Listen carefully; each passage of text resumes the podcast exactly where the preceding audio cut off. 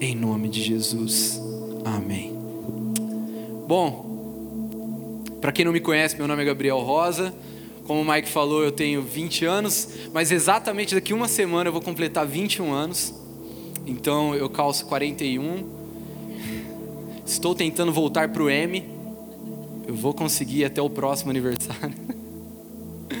Sou do signo de Ares. Não, brincadeira.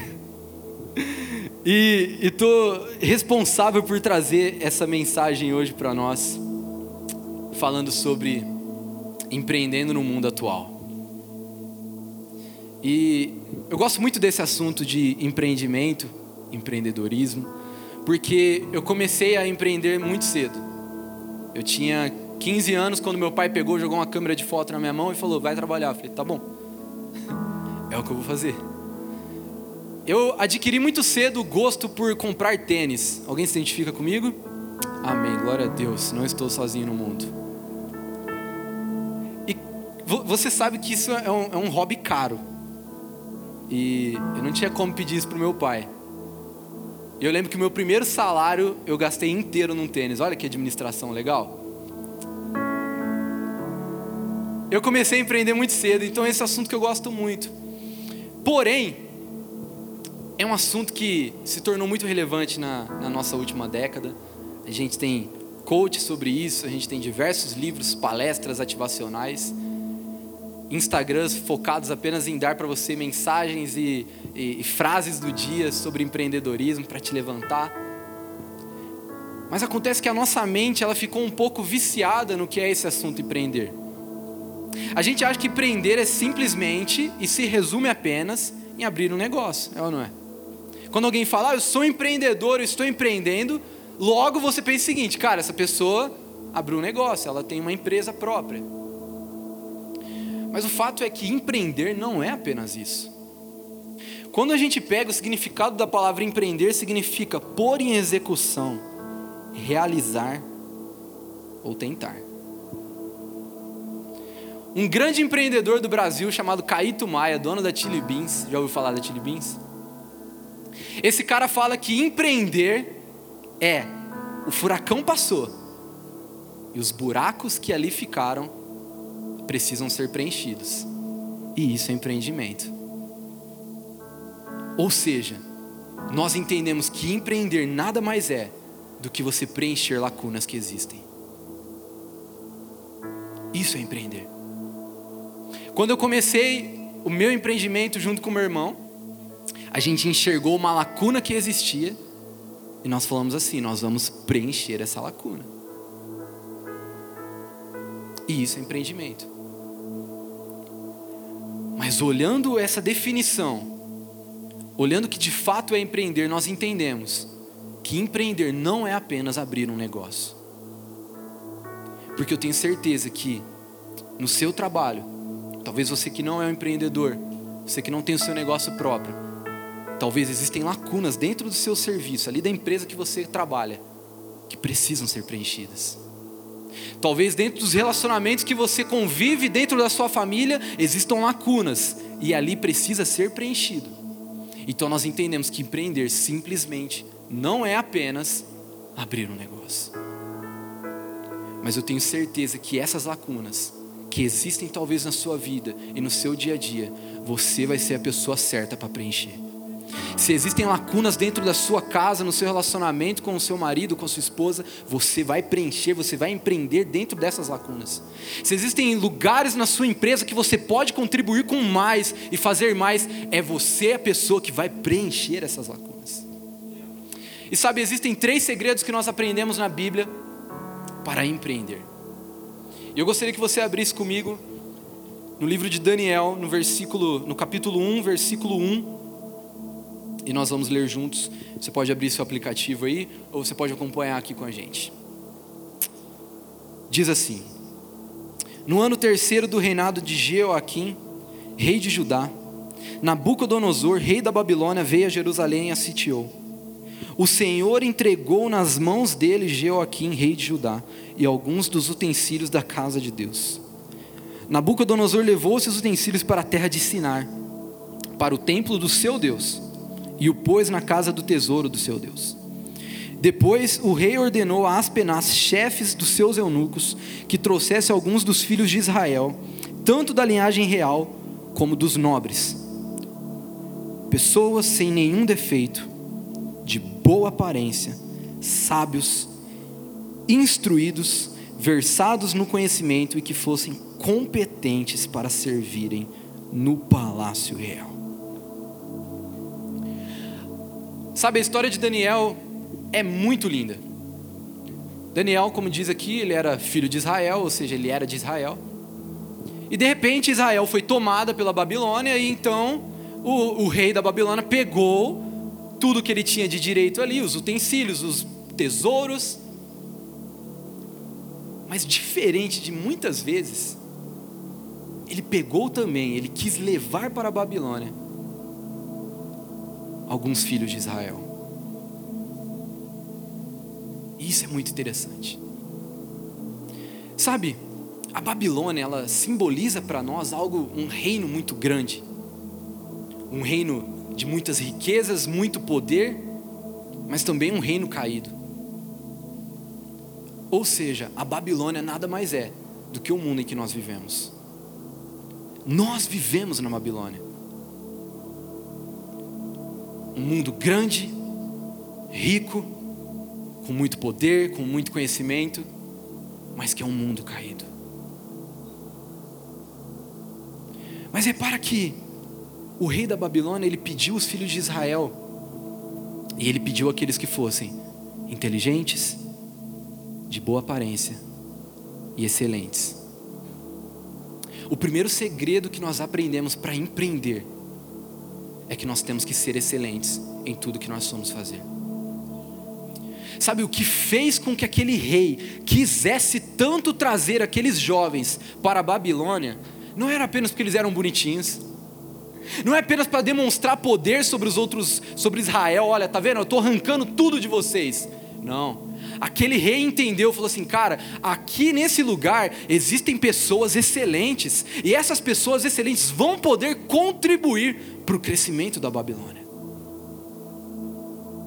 E sabe, assim como Daniel, eu e você, nós estamos inseridos na Babilônia. E sabe, Daniel ele não tinha muita escolha. Aqueles jovens, aquelas pessoas que foram levados para a Babilônia, eles não tinham muita escolha, eles foram forçados a ir. O rei da Babilônia não chegou para eles e falou assim: Olha, vocês querem vir? Eles falaram: ah, Vamos pensar. Não. Ou eles iam, ou eles iam. E sabe, eu não sei você, mas a gente não tem muita escolha. Ou a gente vive nesse mundo, ou a gente vive nesse mundo. Mas para nós podermos fazer a diferença nesse mundo, nós precisamos ser excelentes. Sabe, aqueles jovens, eles foram levados para que eles pudessem trabalhar em prol da Babilônia. E nós estamos no mundo e nós precisamos trabalhar nesse mundo. Nós precisamos avançar nesse mundo. Nós precisamos crescer nesse mundo. E sabe, nós temos algo, o filho de Deus, a filha de Deus tem algo dentro dele que as outras pessoas não têm e que as outras pessoas desconhecem e não compreendem. Nós somos excelentes. Da mesma forma que o rei da Babilônia ficou atento a isso, as pessoas lá fora ficam atentas a isso. Sabe, por muito tempo, e eu posso falar isso porque eu cresci, eu na verdade, eu não nasci dentro da igreja porque minha mãe quis me ter no hospital, mas senão seria quase isso. Então eu cresci inserido no contexto igreja. E por muito tempo, cristão ele era visto como aquela pessoa que ele era um coitadinho.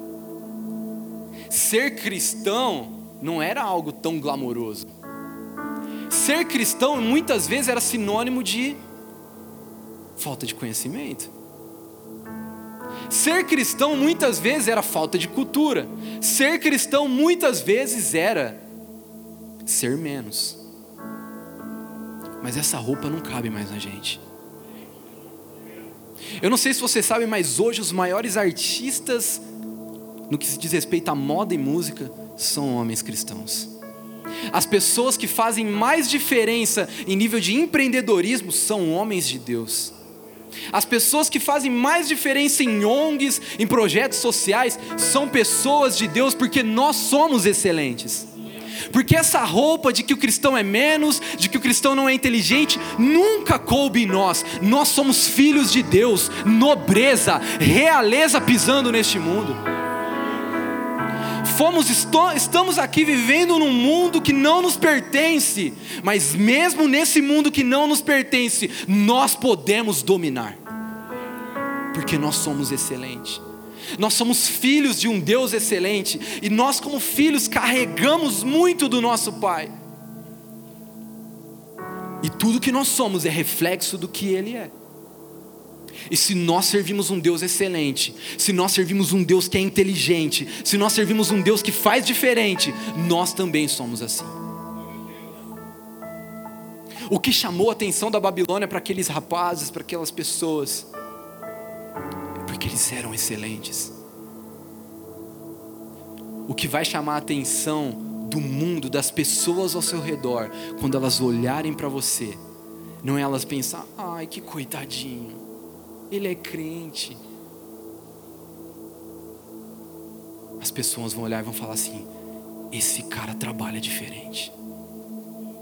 Esse cara sabe resolver os conflitos aqui da minha empresa.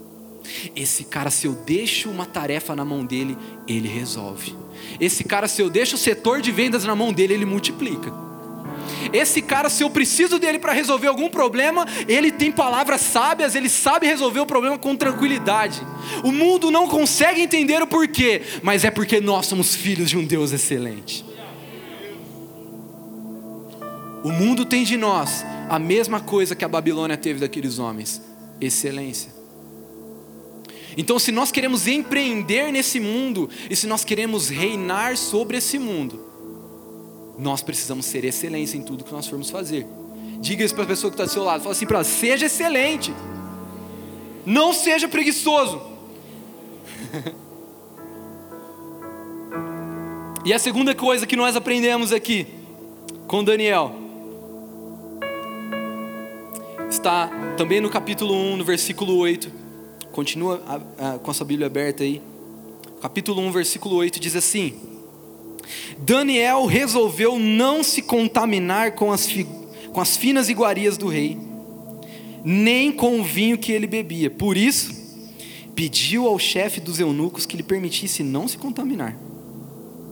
E Deus concedeu a Daniel misericórdia e compreensão da parte do chefe dos eunucos. Porém, o chefe dos eunucos disse a Daniel: Tenho medo do meu senhor, o rei, que determinou que vocês devem comer e beber. E se ele perceber que o rosto de vocês está mais abatido do que o rosto dos outros jovens da mesma idade, se isto viesse a acontecer, vocês poriam a minha, a minha cabeça em perigo diante do rei. Então Daniel foi falar com o cozinheiro-chefe, a quem o chefe dos eunucos havia encarregado a cuidar de Daniel, Ananias, Misael e Azarias. Meu Deus, olha esses nomes, Jesus. Daniel disse a ele: Por favor, faça uma experiência com esses teus servos durante dez dias. Dê-nos legumes para comer e água para beber. Depois compare a nossa aparência com a dos jovens que comem das finas iguarias do rei. Dependendo Opa, dependendo de, do que enxergar, o Senhor decidirá o que fazer com esses teus servos. O cozinheiro-chefe concordou e fez a experiência durante dez dias. No fim dos dez dias, a aparência dos quatro jovens era melhor e eles estavam mais robustos do que todos os jovens que comiam das finas iguarias do rei. Amém. O segundo segredo que nós aprendemos aqui em Daniel: nós precisamos ser constantes em nossa fé para que a gente possa reinar, para que a gente possa empreender na Babilônia que nós vivemos, nós precisamos ser constantes. Presta atenção, gente, vem comigo nisso. Não foi só Daniel, Misael, não sei quem, Azarias. Desculpa, não vou decorar. Nome de cachorro, não é brincadeira. Não foi só esses quatro jovens, essas quatro pessoas que foram para a Babilônia, vocês concordam comigo? Afinal, tinham mais jovens, mulheres, homens em Israel que foram levados. Mas repara que, conforme você vai lendo Daniel, você percebe um foco nesses quatro nomes. Repara que só esses quatro nomes resolveram não se alimentar das iguarias. Repara que só depois esses meninos que resolveram não se prostrar perante a idolatria. Repara que só Daniel continuou a orar quando o decreto era para que ele não orasse. Presta atenção nisso, Deus falou muito comigo através desse texto. Aquilo que você não está mudando, está te mudando. Todos os outros jovens que foram para a Babilônia, que é isso, Jesus? Todos os outros jovens que foram para a Babilônia, a Babilônia pagou. Foram jovens, pessoas que ao se encontrar com aquilo que não era a sua fé, que não era o seu costume, que não era a sua crença, os seus princípios, a Babilônia apagou. Quantas pessoas hoje o mundo está apagando? Quantas pessoas que saíram da sua faculdade, saíram da sua casa com sonhos, com projetos, com direcionamentos de Deus, mas no momento em que entraram em contato com o mundo lá fora, foram consumidos pelo mundo. Sabe, se nós queremos fazer a diferença, nós precisamos ser constantes na nossa fé. Daniel, ele não quis em nenhum momento negociar aquilo que ele tinha de Deus para a vida dele. Sabe, quando nós estamos em contato com o mundo lá fora, nós não precisamos e não podemos colocar em xeque aquilo que Deus colocou dentro de nós, porque se nós fizermos isso, o mundo vai nos apagar. Se nós fizermos isso, nós não conseguiremos fazer a diferença, nós vamos ser apenas mais um. Daniel propôs inverter a mesa. Olha, peraí, a gente não vai se alimentar disso. Porque não é isso que eu acredito. Porque não é dessa forma que eu fui ensinado. Sabe o que isso significa? Naquele momento lá na sua empresa, no seu trabalho, quando as pessoas estão é, matando hora, você fala assim: eu não vou fazer isso não. Não é isso que eu acredito. Não é essa crença que eu carrego. Sabe quando as pessoas só falam assim, cara, por que você não pega um atestadinho para você ficar suave? Só um atestado. Você merece. Você vira e fala assim, ó, eu não acredito nisso. Não é assim que eu fui ensinado. O meu Deus não é assim. Isso não faz parte da crença que eu carrego. Isso não faz parte de quem eu sou. Isso não faz parte do meu caráter. Gente, o mundo não pode nos apagar. Nós somos filhos de Deus, nós carregamos a luz. Se o mundo está te apagando, você não vai reinar no mundo, você vai ser apenas mais um. Aquilo que você não está mudando está te mudando, porque não tem como ficar empatado. Ou você muda o ambiente em que você está, ou o ambiente que você está vai mudar quem você é. E é muito triste quando isso acontece. Mas sabe, no final do texto, a Bíblia fala que terminando os dez dias, terminando esse período de teste, eles foram achados com a aparência e o rosto melhor do que os outros jovens. E aí então o chefe percebeu que essa era a melhor forma a ser feita. Sabe, quando você se posicionar, quando você se posicionar nos lugares onde você está, nos lugares onde você atua, mostrando, não abrindo mão daquilo que você é em Deus, as pessoas vão olhar para você e falar assim: ó, a maneira com que esse cara faz é melhor a maneira como essa pessoa vive, a maneira como essa pessoa trabalha, é a melhor maneira a ser feita. Sabe, aqueles homens eles foram encontrados com um rosto melhor. Sabe, muitas vezes, principalmente no cenário que nós estamos vivendo, nós vemos pessoas que carregam a tristeza no rosto. E sabe, no nosso ambiente de trabalho, ou talvez na sua faculdade, ou na sua casa, dentro dos seus relacionamentos, por mais que o mundo está pregando que está tudo ruim, que está tudo de pior acontecendo, quando as pessoas olharem para você e ver que você não está abatido, que você está firme, que você está satisfeito, que você está de pé, as pessoas vão olhar para você e falar assim: ó, existe algo diferente. O jeito com que essa pessoa está vivendo é muito melhor do que a forma que eu tenho vivido. Daniel inverteu a mesa. Gente, ele era escravo. Talvez você pense assim, Gabriel, qual autoridade eu tenho? Eu sou funcionário, que meu patrão falar, eu tenho que fazer. Se meu patrão falar, Gabriel, que eu preciso mentir o preço, eu vou precisar mentir o preço. Se meu patrão falar que eu preciso devolver o troco errado se o cliente não perceber, eu preciso fazer isso, ele é meu patrão. Daniel era escravo. Qual direito como escravo ele tinha de falar assim, oh, não é dessa forma que eu quero comer? Mas Daniel estava posicionado em Deus. E a Bíblia fala que Deus fez com que Daniel encontrasse misericórdia no coração daquele homem. Sabe, quando você se posiciona em Deus, não existe ninguém e nada que possa cooperar para o seu mal, porque você está posicionado em Deus. Deixa eu contar uma história para vocês. Uma vez, eu, eu sou um estudante recente, tá, gente? Vou fazer 21 anos. Eu estava no terceiro ano do colegial. E eu tinha muita dificuldade em física. Muita.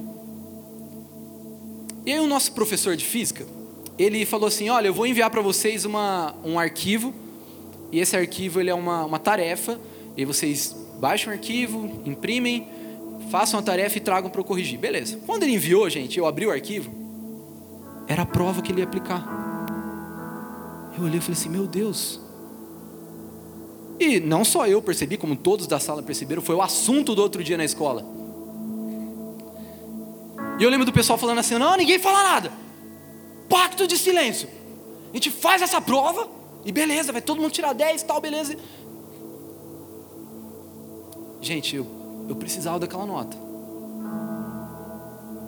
Eu não era bom naquela matéria. Mas eu lembro de eu pegando e falando assim, gente, olha, eu não vou fazer isso não. Eu não sei vocês, mas eu estou mandando uma mensagem para o professor e vou avisar para ele que ele soltou o arquivo errado. Gente, ficaram tão bravos comigo que me tiraram do grupo da escola. Foi bem no semestre, no bimestre antes da, da época de férias e eu lembro que no período de férias eu fiquei sem contato com ninguém da escola e e quando eu voltei para as aulas, eu falei assim, gente, graças a Deus eu era o mais alto da minha turma. Eu falei, isso vai contar para alguma coisa? Se eu precisar sair no, no soco com alguém. Cadê? Sou péssimo em briga. Eu falei, mas eu sou mais alto, eu tenho alguma vantagem, eu devo ter com isso. Minha perna, não sei. Quando eu cheguei na aula, um por um no intervalo vieram me pedir perdão. Ô Gabriel, perdão, cara, você estava certo. Ô Gabriel, perdão, cara. A gente devia ter agido igual você. Eu lembro que a coordenadora me chamou na sala dela e falou assim: Estou aqui para te parabenizar. Você deu um exemplo de como a gente deve agir. Sabe, no primeiro momento vem o medo. Cara, o que eu vou fazer vai todo mundo ficar contra mim, eu vou ficar sem amigos. Mas quando nós estamos posicionados em Deus, quando nós não negociamos os princípios do reino, tudo coopera para o nosso bem tudo coopera para o nosso bem. Sabe, Daniel ele, e seus amigos eles foram achados com aparência muito melhor, porque eles foram constantes na fé. Eu tenho certeza que o seu progresso nos seus empreendimentos, na sua vida, está justamente em você não negociar os valores de Deus dentro de você. A gente vive num país que muito é falado que no Brasil, para você prosperar, você precisa sonegar, você precisa achar caminhos por fora da lei. Mas assim como Daniel fez, a gente vai inverter a mesa. Eu não acredito dessa forma. 2022, 2023 é seu pior ano econômico. Eu acredito que mesmo nesses anos Deus tem prosperidade para minha vida. Ninguém vai conseguir arrumar emprego. Eu acredito que existem portas de Deus me esperando para que eu possa entrar por elas. Você não vai conseguir casar, você já passou da idade. Eu acredito que o meu prometido, minha prometida está me esperando. Eu não vou negociar os meus valores. Eu não vou buscar gente lá fora só porque eu estou passando da idade. Eu não negocio os meus valores. Deus não precisa trapacear para me abençoar. Não precisa. Seja constante, nós precisamos ser constantes na nossa fé. E o terceiro segredo que nós aprendemos com Daniel está lá no capítulo 6. Vai lá comigo rapidinho. Daniel 6, no versículo 19. Vamos ler juntos.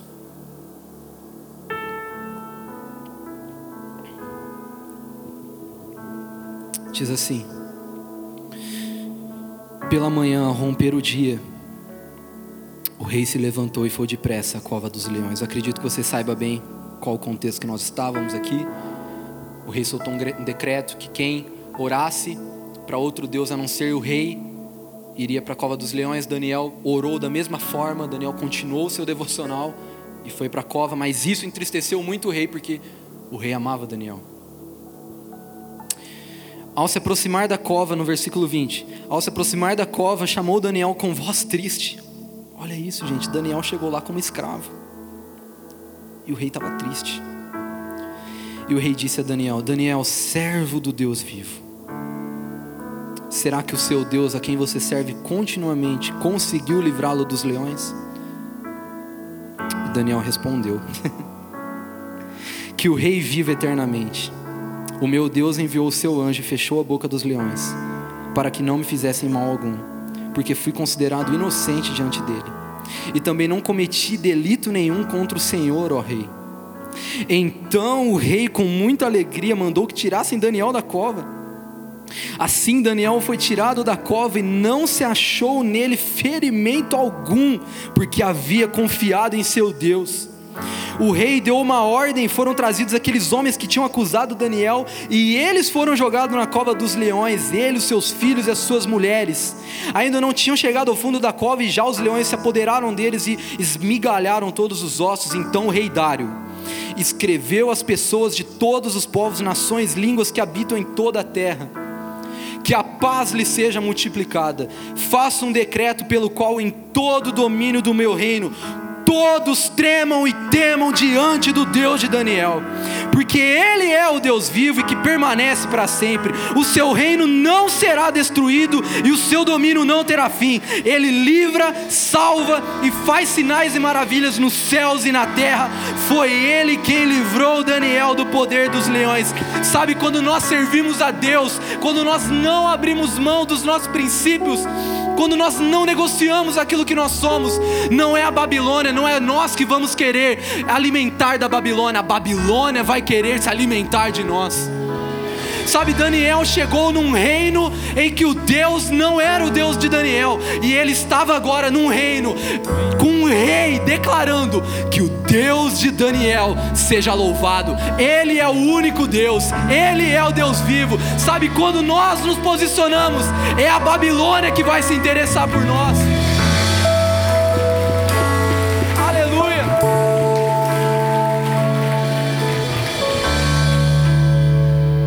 Terceiro segredo que nós aprendemos com Daniel? Nós podemos e devemos reinar independente do lugar. Talvez você olhe para a sua vida e você fale assim, Gabriel, o ambiente onde eu estou é, não é favorável. Presta atenção. Não é o lugar que você está, é o que você carrega.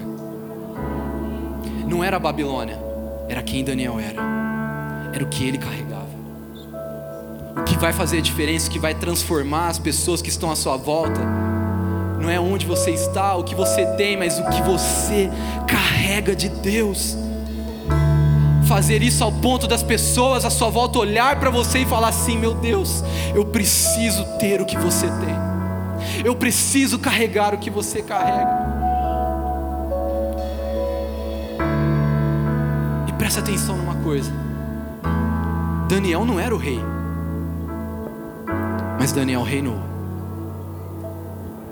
Você não precisa ser dono de uma empresa, você não precisa, não precisa ser líder, você não precisa ser rei. Você pode reinar independente de onde você está, independente da ocupação que você carrega, naquilo que se diz respeito à sua vida, você pode reinar, porque nós fomos chamados para isso.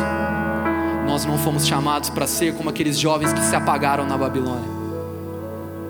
Nós somos chamados para fazer a diferença. E sabe, assim como aqueles a quem tinham acusado Daniel falsamente, aqueles que tinham tramado contra Daniel foram lançados na cova e morreram. Tudo aquilo ao seu redor, todo pecado, toda iniquidade, tudo aquilo que existe em volta de você, em volta do seu ambiente de trabalho, quando você chegar com o reino de Deus, tudo isso vai cair por terra, tudo isso vai morrer, porque onde Deus está, Ele prevalece. Você acredita nisso? Fique de pé no seu lugar, quero te convidar nesse momento a fechar os seus olhos. Você que entende que é possível, que é possível fazer a diferença, é possível reinar neste mundo. É possível ser diferente no seu ambiente de trabalho. É possível prosperar mesmo que o ambiente não seja favorável, mesmo que mesmo que as notícias não sejam favoráveis. Sabe por quê? O mundo está carente de pessoas como eu e você. O mundo está carente de pessoas que são excelentes, que não negociam a fé, que não negociam princípios, mas que fazem a diferença. Se você acredita nisso, erga suas mãos.